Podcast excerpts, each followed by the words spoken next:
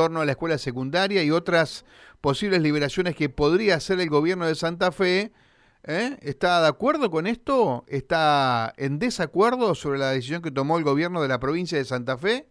Bueno, vamos a chequear lo que están diciendo algunos sectores sindicales. Mauro, te escuchamos, ¿eh?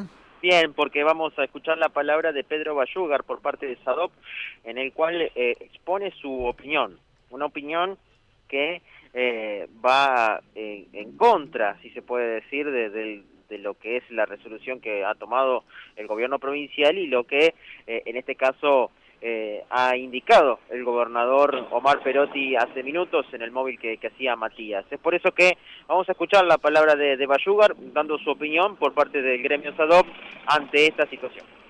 Nosotros entendemos, como dice eh, públicamente el semáforo epidemiológico o la situación epidemiológica de la provincia, entendemos que no están dadas las condiciones como para que eh, realmente nos podamos volver a las clases con seguridad, a las clases presenciales con seguridad, eh, pero esta decisión del gobernador, o si es que existe, por lo menos la manifestación del gobernador, no nos parece adecuada teniendo en cuenta eso, que es eh, la referencia nacional con respecto a la situación sanitaria que obviamente es el fundamento por el cual hay o no hay actividad presencial en las escuelas.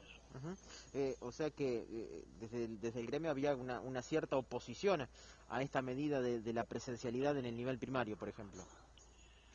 Nosotros tenemos una opinión contraria, eso seguramente, porque vuelvo a repetir, no, como, no se compadece esta decisión con la situación epidemiológica de Santa Fe, de Rosario, de San Lorenzo, y paralelamente e independientemente de eso, este, nosotros creemos que para que se diera una situación de esa naturaleza deberían estar todos los docentes vacunados. Y, y en ese caso vuelvo a insistir no es lo que sucede en la actualidad no están la totalidad de los docentes vacunados eh, ¿Van a tratar desde, desde eh, quizás en el corto plazo, tratar de tener algún tipo de conversación para ver si se puede modificar esta decisión o bien eh, ver cómo se va a llevar adelante esta presencialidad en estas dos semanas antes del receso?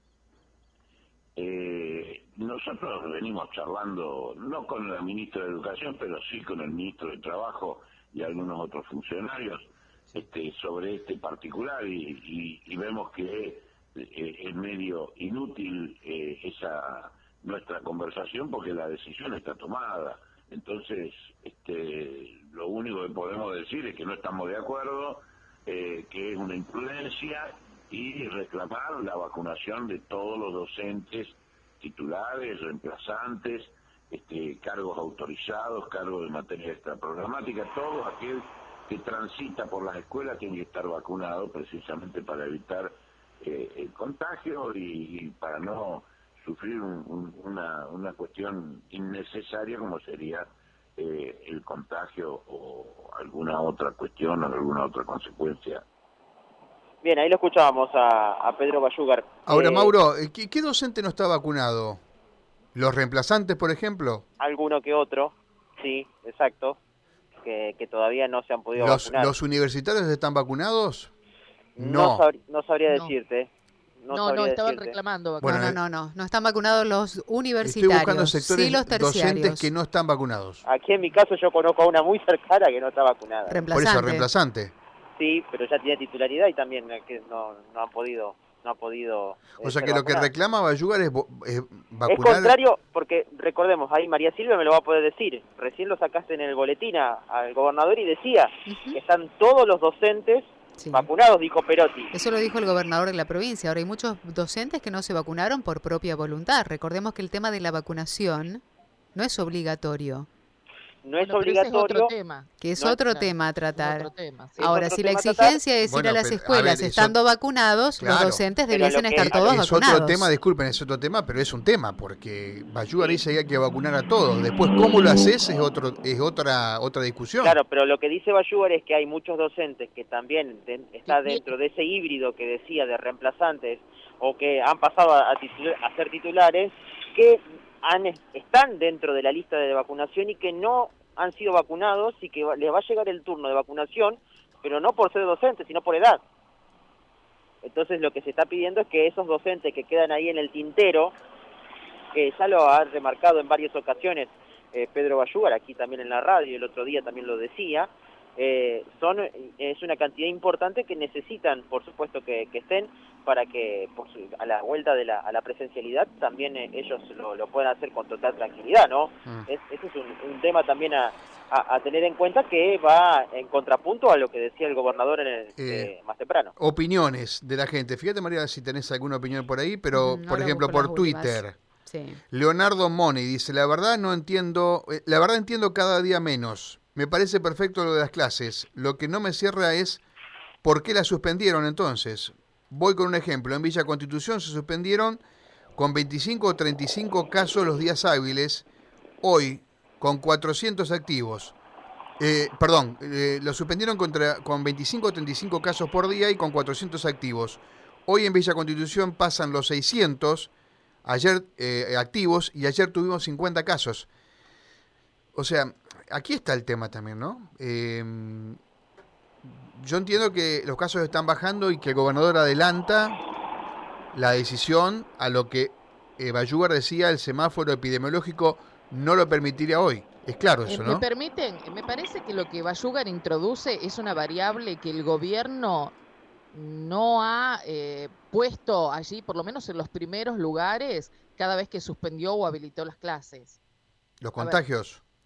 No, los docentes vacunados. Últimamente no se habló de cantidad de docentes vacunados, se habló de cantidad de contagios, se habló de alarma epidemiológica, etcétera, etcétera, pero no se mencionó esta variable que hoy. A mí me parece que Bayugar lo introduce como una opinión propia pero hoy no forma parte del semáforo, nunca formó parte del semáforo epidemiológico la cantidad de gente que estaba vacunada.